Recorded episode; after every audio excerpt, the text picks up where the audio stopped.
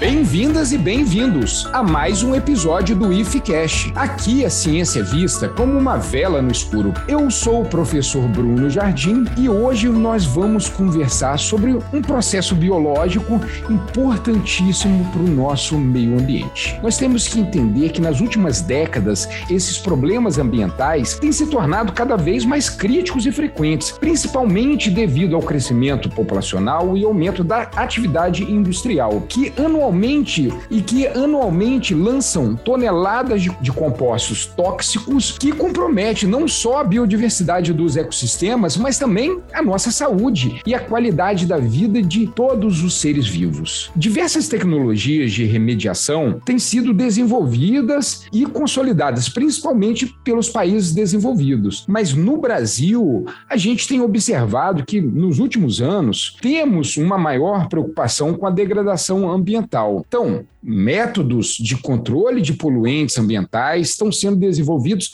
ou também adaptados àqueles que já existem. Uma das tecnologias aplicadas à minimização dessa poluição ambiental é a biorremediação. É por isso que hoje eu convido o biólogo Vitor Saraiva, do Instituto Federal Fluminense, campus Cabo Frio. Vitor, seja bem-vindo, meu caro. Olá, Bruno. Obrigado aí né, por nos convidar para participar né, do, do, do, podcast. Né? Hoje a gente é uma forma de comunicação, né, da gente conseguir entrar em contato, principalmente na divulgação da ciência, né, nesse processo tão importante então, eu agradeço e já parabenizo aí pelo seu trabalho, né, e a oportunidade da gente conversar aí com as pessoas e tentar esclarecer o máximo possível, né, no que a gente vem construindo, vem fazendo para poder tentar mitigar aí esses efeitos né, da poluição no ambiente e entre eles a questão principalmente aí relacionada ao petróleo, né? E tudo isso que vem vem ocasionando aí, nós estamos numa região aqui, né? Na região do norte, noroeste fluminense, onde nós temos aí a bacia de Campos, a exploração do petróleo e toda a nossa região, né? A região do IFE, né? Que é a instituição na qual eu trabalho, é, fica realmente vulnerável a essas contaminações que vêm do mar. Então, realmente é um momento importante aí, é como eu disse, eu agradeço aí a gente poder estar aqui né, divulgando a ciência e o trabalho que a gente vem fazendo. Vitor, obrigado, muito bom, cara. Para o nosso público, a gente podia definir aqui Primeiro, o que é biorremediação? Acho que a gente pode começar nesse ponto. O que, que se trata essa tecnologia ou essa biotecnologia que a gente chama de biorremediação? É, como você colocou, né, a remediação de uma forma geral, né, ela tenta aí é, mitigar efeitos tóxicos para o ambiente, né, da atividade, numa atividade que a gente chama de antrópica, né, antrópica ou antropogênica, que é a atividade humana, né. Então, por conta do desenvolvimento humano, nós passamos a ter aí esses, esses riscos, né, da exploração e não só em relação ao petróleo, mas outros é o, é o plástico, os resíduos plásticos. Hoje, por exemplo, a gente tem o microplástico, né, que já vem sendo identificado e trabalhado. Defensivos agrícolas também, né? Exatamente Exatamente, defensivos agrícolas. Os próprios medicamentos que nós fazemos uso, né, também têm ido para a para água e tem causado alguns, alguns efeitos aí uh, bastante nocivos para o ambiente também. Então, nós temos algumas formas de contaminação e o que a gente tenta sempre é remediar esse processo, né? tentar recuperar aquele ambiente em que ele foi que ele foi atingido, e aí entra a questão da biorremediação especificamente. Então a biorremediação, ela prevê a remediação desses ambientes, a atenuação desses poluentes através de seres vivos, né? De, de é, micro-organismos, plantas, né? Então, são os micro-organismos e as plantas na biorremediação são aí o, o, né, os seres vivos que têm tido maior potencial para esse processo. Então, no ambiente em que existe a contaminação por um determinado produto químico, por uma, né, um, um determinado agente ali naquele local, existe o potencial de alguns seres vivos, micro-organismos ou plantas, que ali eles conseguem degradar esses produtos contaminantes e, com isso, transformam esses produtos em outros produtos que o próprio ambiente, às vezes, por conta de outros seres vivos ou outros micro-organismos ou outras plantas, elas conseguem, é, conseguem ser absorvidos ou ele realmente consegue degradar de forma em que acaba completamente a possibilidade de, de ser nocivo né, para outros seres vivos. Então, a biorremediação prevê seres vivos para esse, esse trabalho.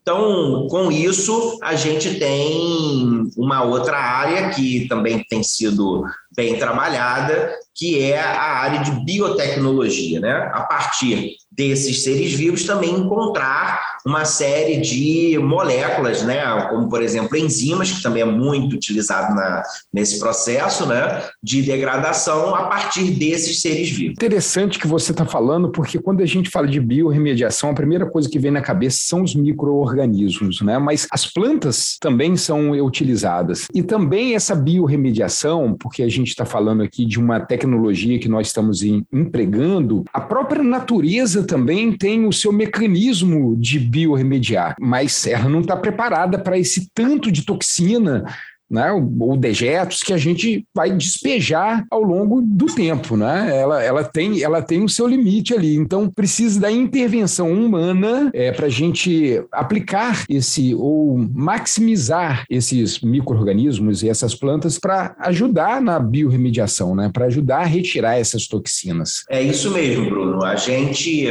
na verdade, o, o ambiente naturalmente ele já tem um potencial de fazer com que ocorra essa transformação. Com algumas exceções, como é o caso do plástico, que aí acaba que isso se torna um problema muito maior, porque nós temos no ambiente assim, quase que nenhum tipo de organismo que consiga eficazmente degradar o plástico, Daí o plástico também acaba sendo um problema bem maior, mas com exceção de algumas é, substâncias, né, a maioria delas o, o próprio ambiente, através desses micro-organismos, fungos, bactérias, né, conseguem depurar, conseguem transformar. Então, a biorremediação ela pode uh, ser utilizada num, em processos que são processos com os próprios, próprios organismos já identificados naquele ambiente que foi contaminado, ou com organismos que vêm de outro ambiente e podem ir para aquele local ali para serem utilizados. E também existe uma terceira situação, né, por conta da engenharia genética, que alguns micro-organismos eles são transformados e passam a ter esse potencial de degradação para um produto específico, e aí ele também poderia ser utilizado. É claro que quando a gente fala de um, de um organismo, né, um microorganismo, que ele vai para um determinado local que não é o local natural dele, isso pode gerar outras implicações em que a gente precisa ter muito cuidado. Então, acaba não sendo talvez uma das melhores opções. E os que são transformados geneticamente também geram alguma preocupação em relação a isso, e também a gente tem que ter um cuidado maior mas em alguns momentos o material contaminado, né, a areia, né, ou, ou qualquer outro local que, que tenha sido contaminado, em alguns momentos há a possibilidade daquele local e aquele material ser retirado e levado para um, uma contenção, e aí nessa, nesse local de contenção, aí sim fica mais tranquilo utilizar outros organismos, né, que não são ali do local, porque você tem um ambiente muito mais controlado. Então existem vários tipos de biorremediação, né, em vários locais diferentes e de formas diferentes. Então isso daí é algo que precisa ser visto, precisa ser analisado, né? precisa. Cada caso é um caso. Cada caso é um caso, o contaminante ele vai ser diferente, então isso precisa ser estudado, precisa ser analisado. E aí, Bruno, entra nosso, nosso laboratório aqui, que é o laboratório de microbiologia, né, ecotoxicologia e microbiologia ambiental, o LEMAN, que é o laboratório que a gente vem trabalhando aí com as questões tanto da água quanto de solo dessas contaminações. Então, com a ecotoxicologia, né? Então, a gente tem trabalhado em cima disso, né? nas regiões costeiras, principalmente, onde nós temos aí as restingas que são muito afetadas, nós temos os manguezais que são extremamente afetados. Então, nosso foco de trabalho com a biorremediação é a água, né? E esses ambientes terrestres costeiros. E aí, só fazendo uma, uma pequena observação, né? ambientes como, por exemplo, de Restinga, eles são ambientes extremamente explorados pelo avanço imobiliário. É, existem vários lugares no nosso país, por exemplo, e no mundo, que você já nem vê mais a restinga porque ela está ocupada por prédios, estradas e etc. Né? Eu costumo dizer que são ambientes negligenciados. Apesar de tudo que a gente tem relacionado ao meio ambiente, a preocupação, né, são ambientes que ainda não têm uma, um, ainda não tem um, uma quantidade de estudos ali, um trabalho de preservação é bem, bem grande, né? É claro que são ambientes que já a lei já prevê, que são, são de preservação permanente, mas mesmo assim o avanço humano, né, a atividade antrópica acaba superando né, essas questões por vários interesses que a gente sabe, e a gente vai, vai perdendo aí esses locais. E toda vez que a gente perde esses ambientes, nós ficamos mais vulneráveis às mudanças. Nós ficamos mais vulneráveis. A gente, agora há pouco tempo, por exemplo, teve um caso nos Estados Unidos de um prédio né, que ele desabou e ele estava justamente construído num ambiente que é um ambiente. Na Flórida, que, não foi? É, foi na Flórida. Que ele é um ambiente é, originalmente de restinga, próximo do, próximo do mar. Né? Então tem as influências das correntes, a, né, a percolação da água por baixo ali do, desse, desse solo arenoso, com uma granulometria maior. Então, às vezes, questões que você não imagina, mas que se tivesse, de repente, uma boa vegetação ali, uma boa barreira né, de seres vivos ali trabalhando dentro daquilo que já, já ao longo de anos a evolução constituiu, a gente de repente não teria isso. E claro que a engenharia, né, que eles tinham que prestar um pouco mais de atenção na questão da engenharia, lógico, né? Me lembrou o caso do Sérgio Nader, você lembra isso na década de sim, 90? Sim, sim. Sérgio é. Nader. Foi um caso bem parecido, assim, né? Assim, a questão da é. engenharia é. e do material que foi usado ali. Material usado, exatamente. É. Mas, ô Vitor, essa questão da Restinga é interessante porque as pessoas enxergam a Restinga como mato, né? como alguma coisa que está na costa ali, porque ele não vai ver árvores imponentes, não vai ver uma vegetação densa. Né? Ali você tem é, uma vegetação mais rasteira, né? habitado por crustáceos, por pequenos mamíferos, talvez, né? usado por várias aves. Então, ele nunca chamou tanto atenção. Pouco tempo, se eu não me engano, que as pessoas pensaram, falaram, não, isso aqui é importante, isso aqui a gente tem que proteger, realmente. Eu fui há pouco tempo no Rio de Janeiro, lá Costa ali, Ipanema, Leblon, eles já estão fazendo, tentando, né, salvar o pouquinho de restinga que tem lá, cercando para ninguém pisar, para ninguém retirar aquela restinga. Niterói também tem alguns projetos. Isso, isso aí. Não, é o que que acontece? A questão da, da restinga, né, o que você falou, né, é, por conta, inclusive, das nossas gerações atuais, não terem talvez tido a possibilidade de ver uma restinga na sua constituição Perfeito. verdadeira. Sim. De repente, a maioria das restingas que as pessoas veem hoje são restingas já num, numa, numa sucessão aí secundária, num processo secundário, e que com muitos, muitas exóticas, muitos invasores, né? Então acaba é, descaracterizando. Mas a restinga, né, e aí eu posso, posso citar aqui na nossa região, né, no Rio de Janeiro, uh, existem restingas maravilhosas, restinga de Urubatiba, por exemplo, que inclusive é local onde a gente trabalha também. Né? É, é lindo, né? é um ambiente com, com uma diversidade de espécies vegetais e de animais também, é, maravilhosos, com, né, com orquídeas que, que, são próprias daquele local, muitas bromélias, né, Ar, é, muito, muita vegetação arbustiva, né, e, e, algumas frutas, né, que inclusive são características de Restinga. Então a gente acaba, acaba perdendo um pouco a referência do que é realmente a Restinga e essa diversidade vegetal que ali existe. Hum, perfeito. Né. Aqui, na, aqui na região dos lagos também, Maçambaba é uma, uma Restinga linda, né?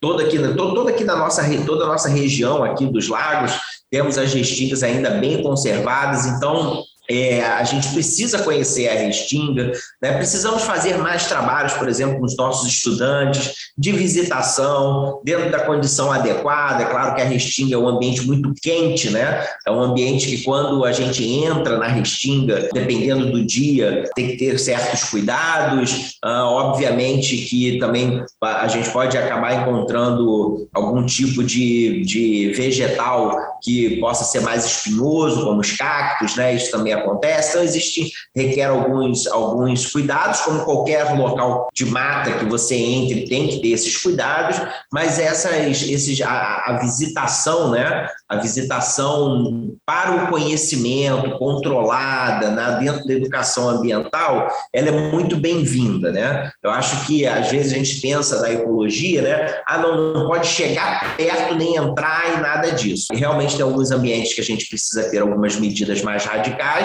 por conta do processo que estejam passando, mas a visitação controlada e o uso adequado, eu acho que faz com que as pessoas se sintam bem naquele local, valorizem aquele local e a partir desse conhecimento que adquirem, acabam incorporando isso e fazendo sim com que essa, essa informação se perpetue para os seus filhos, para os seus netos, e aí sim a gente consegue ter a conservação do ambiente. Preservação, ela tem que ter esse princípio de conhecer o que você quer é, preservar, né? Eu entendo perfeitamente essa questão que você está falando de, da inserção da população, realmente, como você disse, controlado, mas as pessoas precisam é, conhecer. Agora, ô Vitor, no laboratório, no laboratório que você trabalha, vocês trabalham com micro-organismo ou com plantas? Eu imagino que já com plantas, porque nós introduzimos essa, esse assunto de restinga aqui também. Então, Bruno, nós, nós trabalhamos com, com plantas né, dos manguezais e de restinga. Nesse trabalho, nós fizemos um levantamento de como que poderia ocorrer essa associação de principalmente fungos. O nosso foco hoje tem sido fungos, já trabalhamos com bactérias também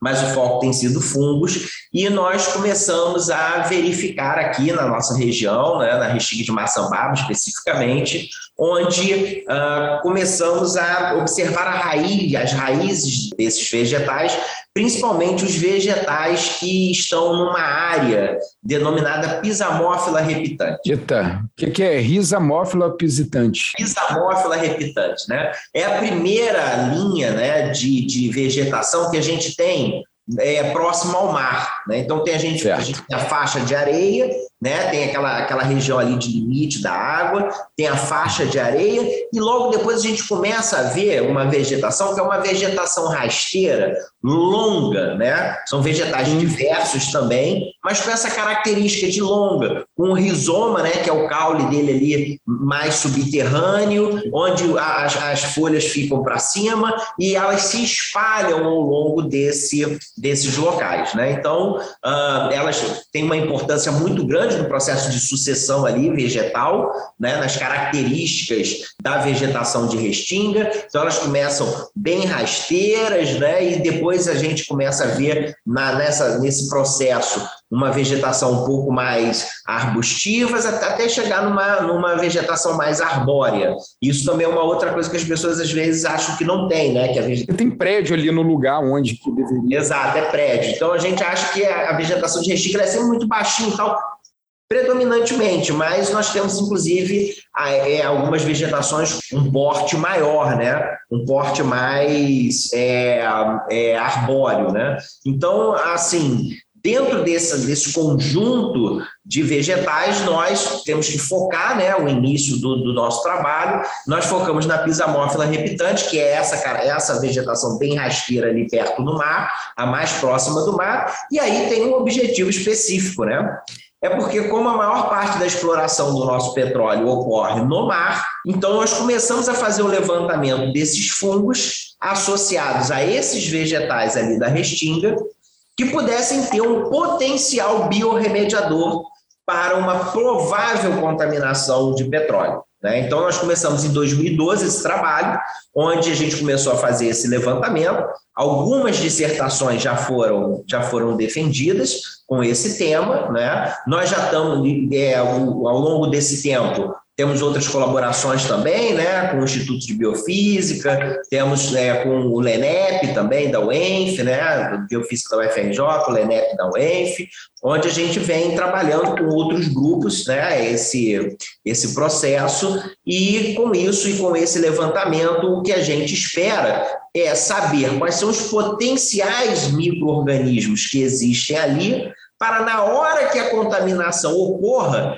eu já saber quais são aqueles do próprio local que, se eu aumentar a sua quantidade ali, eu vou conseguir, junto com o vegetal, além de depurar esse, essa contaminação com petróleo, manter a vegetação natural daquele ambiente. Então, o objetivo principal desse trabalho que a gente vem fazendo é esse, né? E a gente já tem identificado e isolado alguns fungos, né, que têm esse potencial biorremediador, e aí a gente entra num outro ponto que você colocou, que é a biotecnologia, porque através deles nós podemos identificar enzimas e outras substâncias que podem atuar nesse processo de degradação do poluente, e assim a gente pode é, fazer, na verdade, uma prevenção, né, um, uma análise de risco do que pode ocorrer naquele ambiente, e no momento da contaminação a gente poder atuar. Uma coisa importante, em 2012 nós começamos esse trabalho. E claro que a gente não quer, o que a gente não quer é que o ambiente se, é, é, sofra poluição. É isso que a gente não quer. Mas só que algumas coisas, né, algumas evidências nos levam a pensar que em algum momento isso pode acontecer. E infelizmente isso aconteceu principalmente no Nordeste por conta desse vazamento que não foi ainda sim. Né, esclarecido, onde nós da onde veio, né? Muito grande né, de petróleo, petróleo atingindo esse local de restinga e atingindo os manguezais principalmente.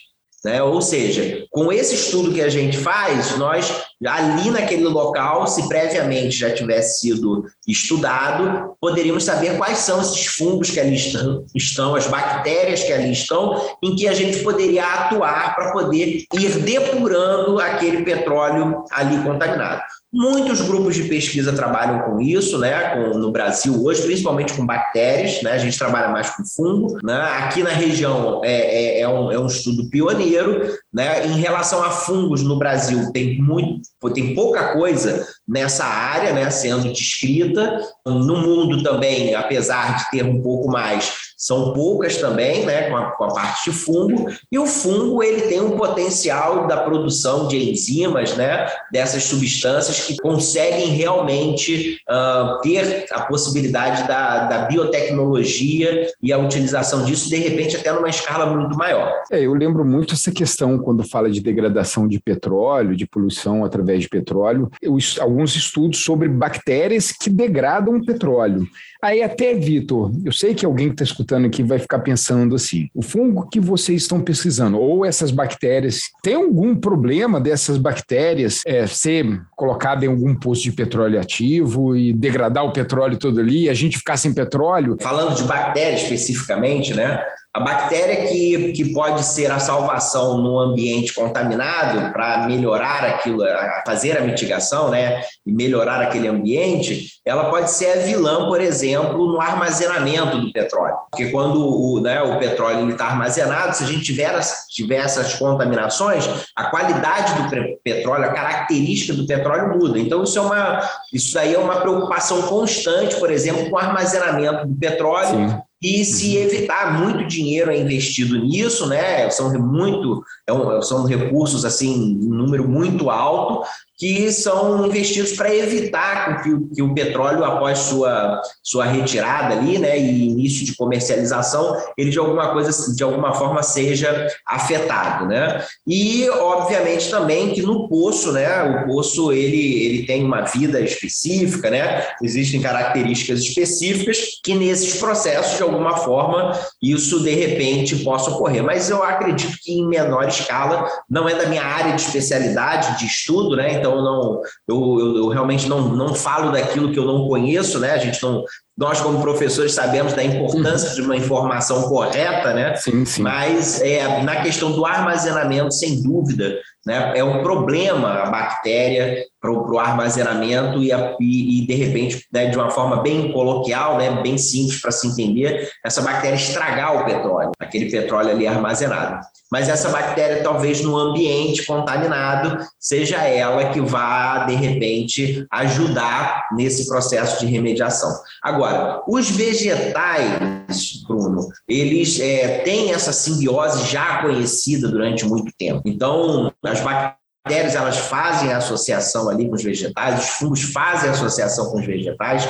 As bactérias há mais tempo já têm isso identificado. Os fungos hoje, com o passar do tempo, né, inclusive já outros pesquisadores aí já renomados, inclusive fazendo uma divulgação muito boa desse trabalho, já mostram aí a rede de ligação que existe entre os vegetais através dos fungos, que são os fungos micorrízicos arbusculares, esses fungos formam uma rede no solo, ligando diversos vegetais, e eles ousam dizer que a comunicação entre vegetais ela é possível ocorrer através desses fungos. E os fungos, só para a gente poder entender em que, em que situação que ele entra né, nisso, ele, o, o, fungo ele tem uma rede né, de, de, filamentos, né, que a gente chama de hifas, e essas hifas elas formam um emaranhado que a gente chama de micélio, e esse, e, esse emaranhado com essas hifas é capaz de se estender ao longo do solo,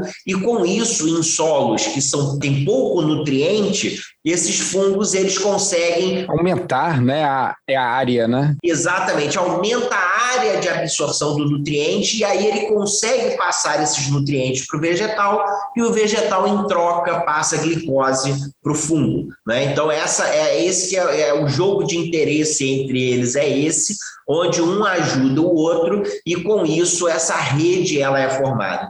E o nosso trabalho é explorar essa rede de hifas, né, desses fungos especificamente, porque da mesma forma que eles conseguem se espalhar e capturar o nutriente, se ele tem um potencial de degradar esse contaminante, ele também pode espalhar de forma que consiga uma maior área de recuperação. Mas o uso pelos fungos desse contaminante é também uma questão nutricional, Vitor? Pode ser. Ele, ele vai degradando para usar o carbono, por exemplo, do petróleo? Exatamente. Pode ser, pode ser. É isso que, é isso que os estudos são, né? Então, estão concentrados, né? Da forma com que isso pode acontecer, né? Então, ele, ele, a gente entende que ele possa, num ambiente distrófico, né, onde ele está saturado com esses hidrocarbonetos, então o nome né, desses componentes do petróleo são hidrocarbonetos, né, então no próprio nome já diz, o carbono está ali inserido, então a gente acredita que eles possam ter esse potencial de utilizar o carbono como fonte de nutrição e aí com isso auxiliar no processo de degradação desses hidrocarbonetos. Mas isso está em estudo, a gente está né, tá vendo, vários pesquisadores no mundo trabalham nesse mesmo sentido, né, muitos até mais avançados do que a gente em algumas outras áreas, né, onde esse estudo já ocorreu. Então, vale a pena a gente destacar o papel aí da pesquisa, da ciência, né, também nesse, nesse processo que é um processo aí de tentar manter os nossos ambientes da melhor forma possível. É porque, Vitor, a gente fala tanto de remediar, né? Mas também a gente tem que pensar em não poluir, né? Em ter os princípios. Não poluir. Os princípios aí de uma exploração segura, ou seja, do petróleo ou de outro componente industrial que é despejado no meio ambiente, mas de reduzir antes do despejo. Esse aí seria um caminho interessante. Essa contaminação da exploração é pelo derramamento de petróleo ou até mesmo a exploração do petróleo causa o impacto? Porque às vezes não tem derramamento, não tem a manchete no jornal que litros de petróleo estão boiando no oceano. Mas o próprio explorar o petróleo pode gerar alguma degradação. E se os fungos também atuam nisso, na biorremediação dessa exploração? A exploração do petróleo, né? Eu, eu não, vou, não vou entrar na questão mais geológica, né? Até porque não é uma área que domino, né? Mas é, o, que, o que pode acontecer é que alguns fluidos do processo de exploração do petróleo, eles possuem componentes que podem ser componentes tóxicos ao ambiente. Então, quando ocorre esse processo de, de exploração, né, os fluidos de perfuração, né, eles são substâncias compostas e nessa composição podemos ter algumas substâncias que são contaminantes e esses contaminantes, eles, né, em, em alguma, em alguma proporção, eles são lançados no mar. Então, a gente estuda, inclusive hoje, né, a gente tem, tem estudado isso, nós temos aí né, um, um, estudante de mestrado agora no nosso programa de engenharia ambiental, né, do, do IFE, no mestrado profissional em engenharia ambiental, né, o Leomir, né, Torben, um excelente estudante, muito dedicado, e ele vem né, trabalhando nesse sentido dessa questão da exploração dos fluidos, né, e está vendo aí como que a gente pode criar, só que nesse caso não trabalhando com fungo, não trabalhando com bactéria, mas agora fazendo uma mineração de dados em relação a esses fluidos, onde a professora Simone, né, né que vem também nos auxiliando e orientando o, o, o Leomir nessa, nessa exploração né, de dados, nesse levantamento de dados, juntando essas informações dos fluidos e etc., né, nessa mineração de dados, o objetivo de, quem sabe, a gente chegar a um aplicativo ou algum, algum tipo de ferramenta que consiga é, fazer uma visualização geral desses fluidos, né, desses processos, e que nesse cruzamento a gente consiga identificar qual a utilização menos prejudicial ao ambiente em relação à toxidez desses fluidos no mar. Ou seja, é, aí é, já é o não poluir. É o não poluir. A gente está falando de microorganismo, a gente está falando de toxidez, a gente está falando também de compostos poluentes, mas aí é no sentido de não poluir, evitar que ocorra essa poluição por processos aí uh, de avaliação prévia eficiente para que os melhores materiais sejam utilizados e com o máximo de eficiência. Então, aí, com isso, nesse grupo aqui formado, né, com a professora Simone aí, com o Leomir, é, a gente já tem também essa, essa perspectiva e aí não entra a questão específica do microorganismo, da biorremediação, mas sim na, se evita a poluição. Então, é, é, a gente tem que atacar do, dos dois lados, né? É, exatamente. É, é o máximo que eu consigo chegar no que diz respeito à exploração, tá? Hum. Porque aí, claro, você sabe, as nossas áreas de estudo, né? A gente precisa focar, porque o que a gente, a gente já foca e já é um mundo de trabalho, já, né? Já. Então, a união entre as, os diferentes pesquisadores, a, a expertise de cada um desses pesquisadores, né, que depois vão sendo unidas né, nesses processos, onde lá na produção isso vai poder ser aplicado, onde lá no, no, no ambiente de restinga, manguezal, isso daí vai vai poder também ser aplicado e assim por diante. Né? É a união de esforços da ciência,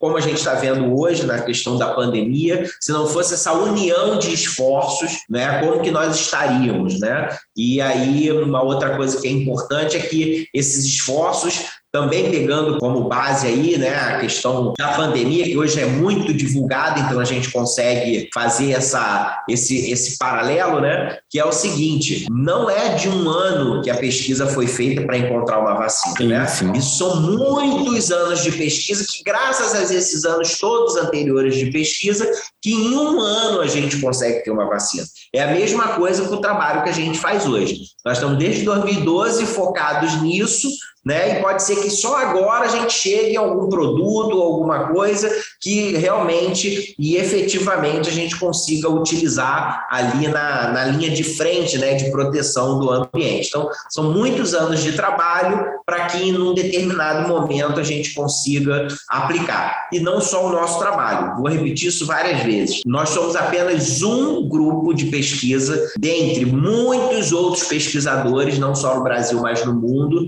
que se dedicam a isso e da união dessas pesquisas é que a gente tem as soluções aí para a nossa vida. Vitor, no mundo, A gente já tem algum produto de biorremediação aplicável que a gente tem usado constantemente para algum tipo de situação? Olha, Bruno, é, a gente pode ter, eu, não, não sei te responder isso, eu não sei te dizer um produto específico, patenteado, registrado, que, olha, esse produto aqui, ele, ele é fruto de uma pesquisa de biorremediação.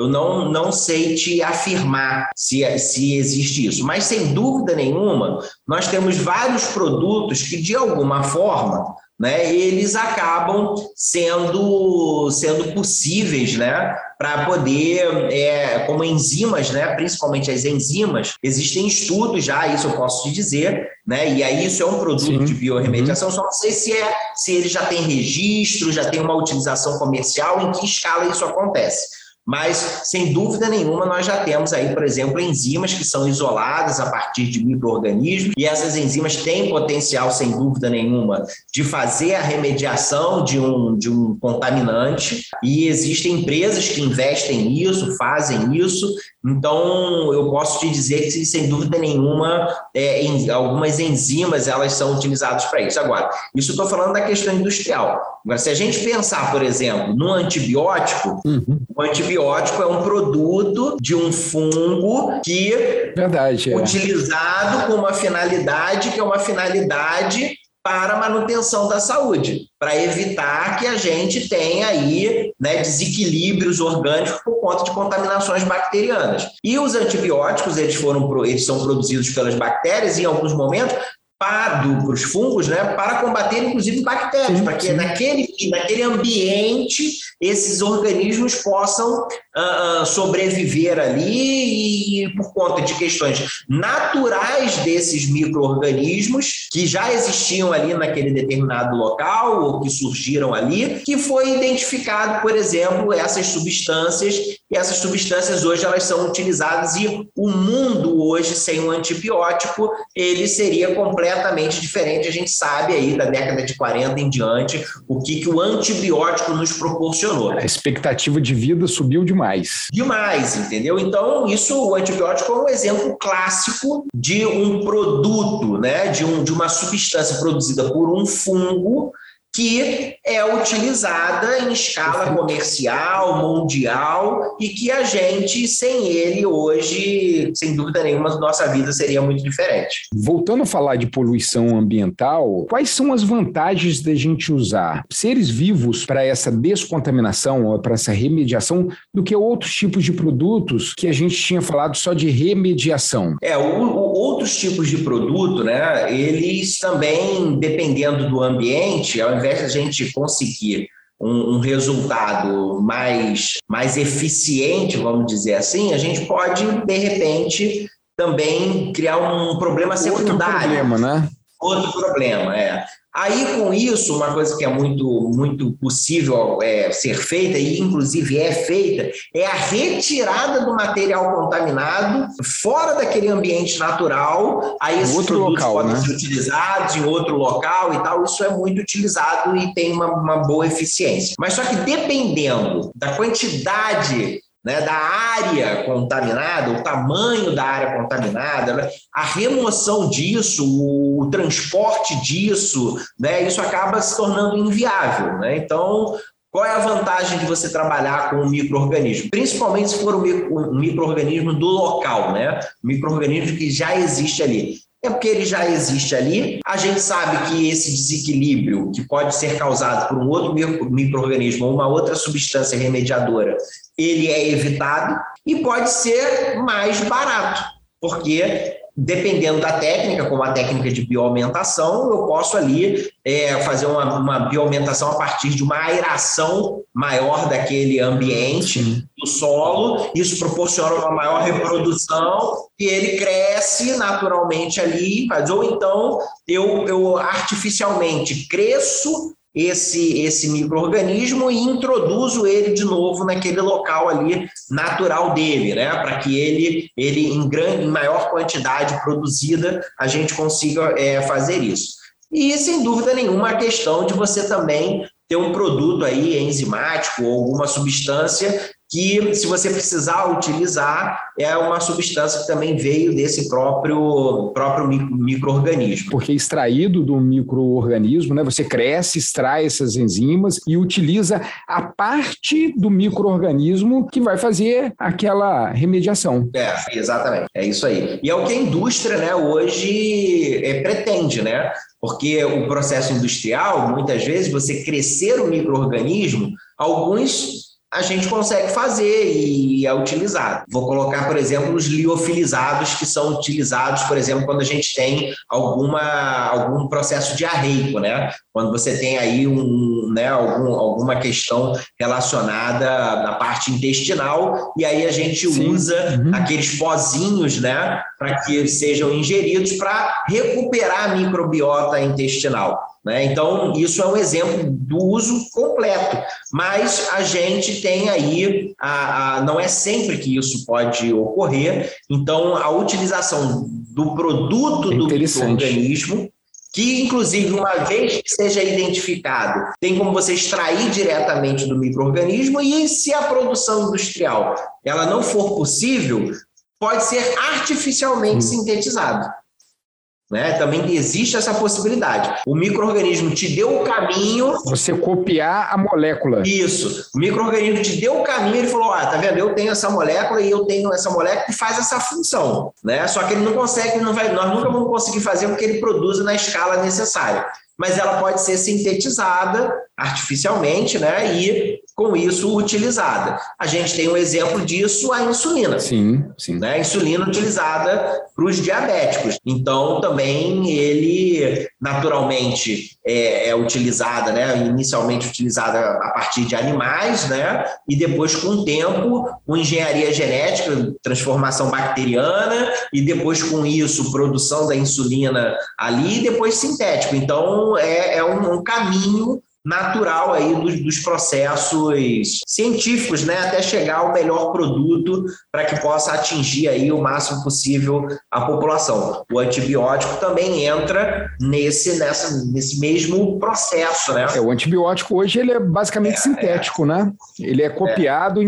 entenderam como funciona aquela molécula no microorganismo vivo, aí o pesquisador fala: "Ah, é assim que é?". Não, eu consigo fazer aqui. Aí faz é, sintético. E logicamente, Bruno, Assim, nossa conversa aqui, né, e a gente, e eu sempre tento ser o mais claro possível, utilizar uma linguagem mais acessível possível, né, sem que a gente desvirtue os principais conceitos biológicos, né, é uma preocupação que a gente como biólogo tem, eu tenho, Sim. Uhum. você tem, mas sem dúvida nenhuma não é, não são processos tão simples e, e que né, dentro, dentro da nossa fala, às vezes parece alguma coisa tão muito trivial ou algo, né, mas... Ah, que você faz na pia da cozinha. É, exatamente. Não é, não é isso, e existem todos os termos técnicos de cada uma dessas áreas que são adequadamente utilizados. Né? E, geralmente, quando a gente faz isso, estou aqui informalmente citando os colegas pesquisadores, né? mas existe todo, toda uma forma correta para a gente dar crédito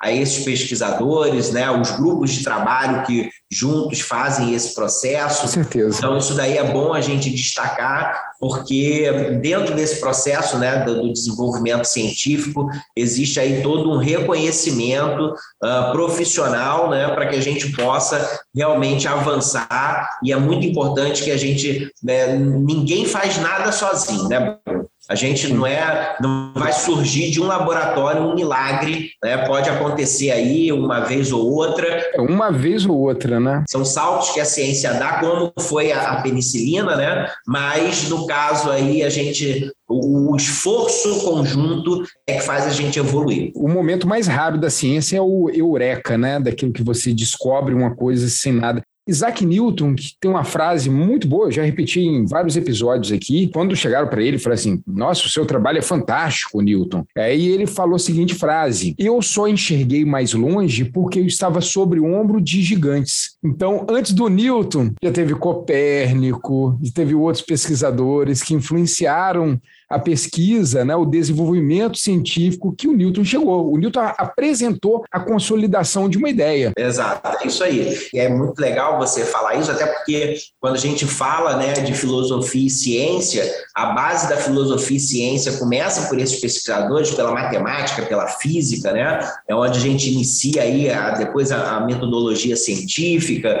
Então, sem dúvida nenhuma, é importante a gente lembrar disso e que essa questão né, desse apoio e, e do surgimento daquela ideia a partir de toda uma construção, ela é muito importante ser destacada, porque, Bruno, isso que eu vou falar é uma questão muito mais social do que científica, né? Mas uma coisa não se dissocia da outra. Com certeza. Nós, infelizmente, nossa humanidade, ela tem tem ido por um caminho da individualidade. E esse caminho da individualidade ele é perigoso. Ele é um caminho muito perigoso. Nós só nos consolidamos como espécie Homo sapiens sapiens por conta de uma característica que era se reunir, que era poder confraternizar, que era poder saber trabalhar coletivamente. E, e, esse trabalho coletivo que fez com que a gente chegasse ao ponto em que a gente está. Nós não chegamos a, a, esse estágio de evolução por conta da individualidade, mas sim pela coletividade. Essa é uma marca do Homo sapiens, né?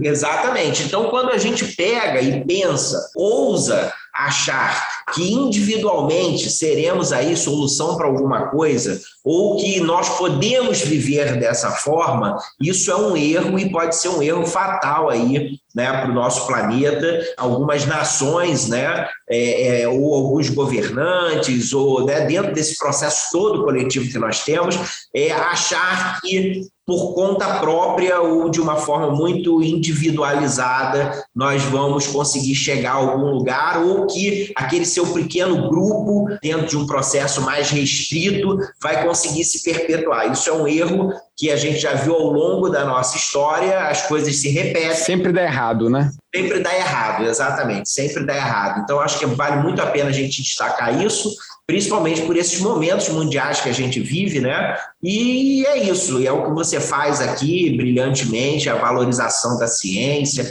a divulgação da ciência. Podemos dar luz à nossa sociedade em relação a isso, né? E sem dúvida nenhuma, nessa nesse trabalho coletivo, nesse esforço conjunto, a gente conseguir aí, de repente, ter um ciclo, né, da nossa humanidade um pouco mais um pouco mais de clareza sobre isso. Também é isso, a história se repete, são ciclos de altos e baixos, e nisso a gente vai tentando se acertar, e o que a gente espera é realmente esse cuidado que a gente tem que ter uns com os outros. E aí isso vai além de qualquer ciência, né, ou qualquer tipo de discussão filosófica ou política, né, mas sim pela questão mesmo simples da empatia. Perfeito, Vitor. Fala importantíssima que a gente tem que sempre estar repetindo aqui no IFCast e nos nossos encontros, nas nossas reuniões, nos lembrando disso, né? Todo dia tem que lembrar que nós temos que ver nessa coletividade. Você falou uma questão interessante do IFCast, né? Que a gente tenta, assim, trazer esse maravilhamento. A gente não está aqui 40 minutos ou uma hora que a gente vai dar conta de todo o conhecimento sobre biorremediação. Mas o que a gente quer aqui é atiçar vocês que estão nos escutando que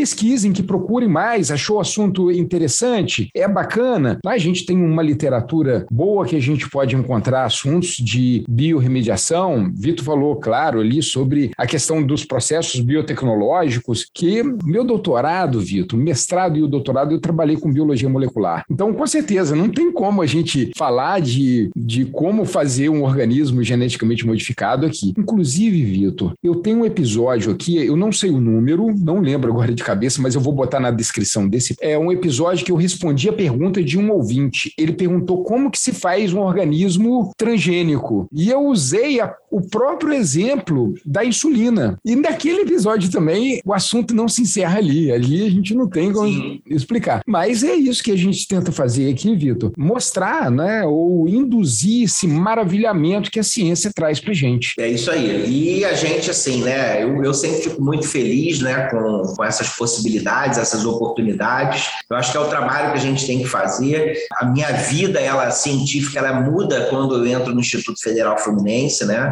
Eu sempre trabalhei com a parte biomédica, né? Meu mestrado, doutorado, depois eu fui fazer o pós-doc, sempre foi na área biomédica, né? Então, eu trabalhei no meu pós-doc com bioquímica de micro-organismos, né? Dentro desse, desses processos, trabalhei com doença de Chagas, trabalhei com malária, né? A gente trabalhava com, com, doenças negligenciadas, né? Inclusive está saindo agora é, a questão da malária sim, a vacina, né? da vacina, que, que há anos e anos ela é buscada, então quem sabe agora realmente passa a ser uma realidade. Então, e eu sempre trabalhei na área biomédica. Quando eu vim para o Instituto Federal Fluminense, lá na criação dos institutos, né, que foi em 2008, no final de 2008, eu vi ali a possibilidade de construirmos, né, dentro dessa instituição, né, trabalhos que fossem trabalhos dentro da área de ciência e uma ciência que pudesse ser uma ciência mais próxima da sociedade, mais próxima da população. E do território onde que o instituto está, né? Exatamente. Então, a pesquisa que a gente faz, ela é primeiramente regional, sempre.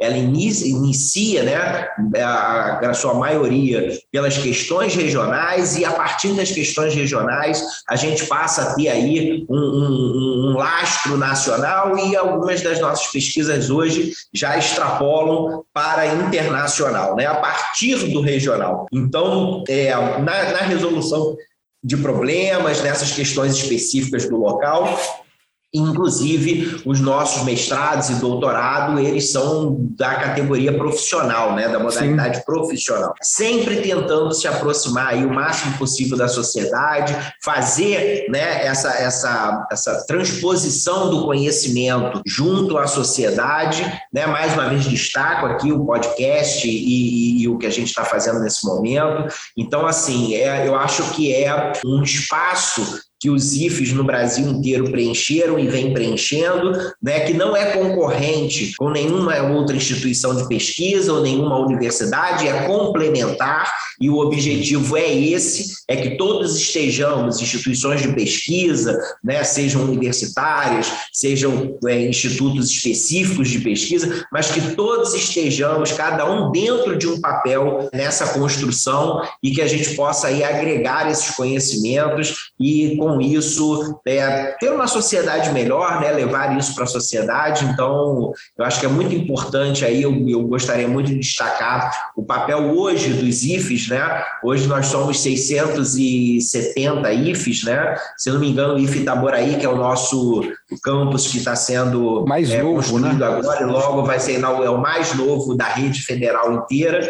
Então, hoje nós temos uma permeabilidade muito grande, né, do, dos IFES aí no interior do país, e o IFE deu luz para o interior, né? O IFE, o IFE ele faz, né? Já era um processo, mais uma vez, ele não surge do nada, é uma construção aí de mais de 112 anos, né? Hoje, no nosso caso aqui, do IFE Fluminense, não é assim que as coisas acontecem de uma hora para outra, mas dessa construção até chegar a essa estrutura que nós temos hoje, foi um longo caminho, mas sem dúvida nenhuma um caminho sólido e que eu hoje tenho muita satisfação, muito orgulho de estar nessa instituição e, e, como servidor público, né, Bruno? A gente poder realmente, nós temos uma profissão que nos possibilita realmente ter esse contato, esse auxílio e servir aí a nossa sociedade. E aí eu acho que é isso que a gente está fazendo aqui e o que a gente tem feito. E eu acho que vale muito a pena destacar, porque muitas vezes as pessoas não têm ideia, né, da magnitude que é esse trabalho e esse projeto.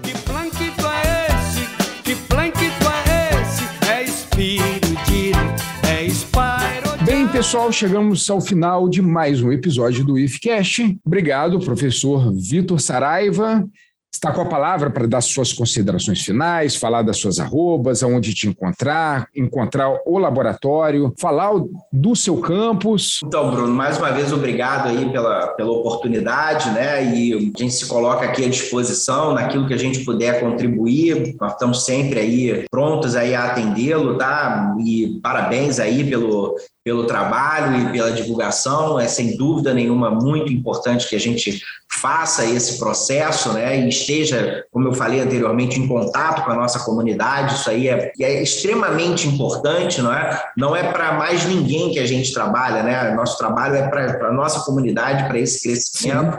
Uhum. Então, eu agradeço muito. E nós estamos aqui no Instituto Federal Fluminense Campus Cabo Frio. O Campus Cabo Frio ele fica na estrada do Guriri, né? Ele fica entre o município de Cabo Frio e Búzios, bem perto, inclusive. Que luxo, hein? Entre Cabo Frio e Búzios. É, você não sabe é, se você vai para Búzios ou para Cabo Frio. Fica, é, ou, ou para Cabo Frio, né?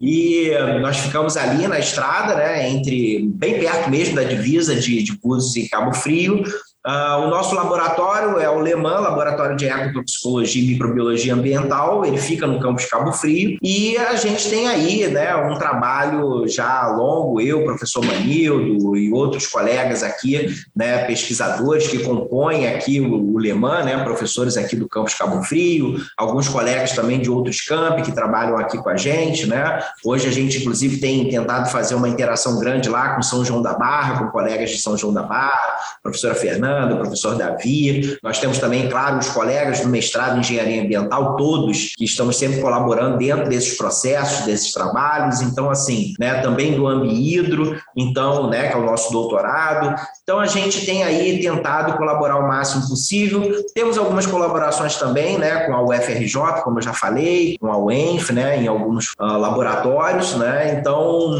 para poder conseguir o máximo possível aí de desenvolvimento do nosso trabalho. Meu e-mail e-mail, né, vsaraiva.iff.edu.br. Se alguém tiver aí alguma dúvida ou quiser contactar, fiquem à vontade. Né? E isso é muito bom porque a gente consegue fazer esse, esse link né? E é isso. E a gente espera agora, né, Bruno, que uh, com o avanço da vacinação e uma imunização aí coletiva, daqui a pouco a gente esteja aí retornando às atividades presenciais de forma segura, responsável, gradativa, não tem como ser diferente. Perfeito. E aí a gente vai estar aqui à disposição para quem quiser visitar o laboratório, o Campus Cabo Frio, e, né, e não só o Lemano, o Campus Cabo Frio, tem outras. A gente tem aqui a parte de fotovoltaicas que vem sendo desenvolvida, a gente tem outros laboratórios que vêm vem trabalhando aí né, na parte de, de materiais e outro, outros tipos de pesquisa. Né? Nós temos aqui no campus Cabo Frio uma área forte, né? também agora tem seu núcleo de pesquisa desenvolvido, que é a parte de gastronomia, né? que a gente tem um eixo de hospitalidade e lazer, então é, é, na região aqui isso é muito importante, a gente tem formado muita gente, então é isso, é, é o trabalho dos IFES, é o IFE pelo Brasil, nós aqui não somos diferentes e tentamos aí manter aí o máximo possível a nossa missão aí cumprida. Excelente, Vitor. Eu vou deixar aqui na descrição também o link para o site do Campus Cabo Frio, para as pessoas conhecerem o campus também, entrar no site. Sim, sem dúvida. Mais uma vez, Vitor, muito obrigado. Um abraço pessoal e até a próxima.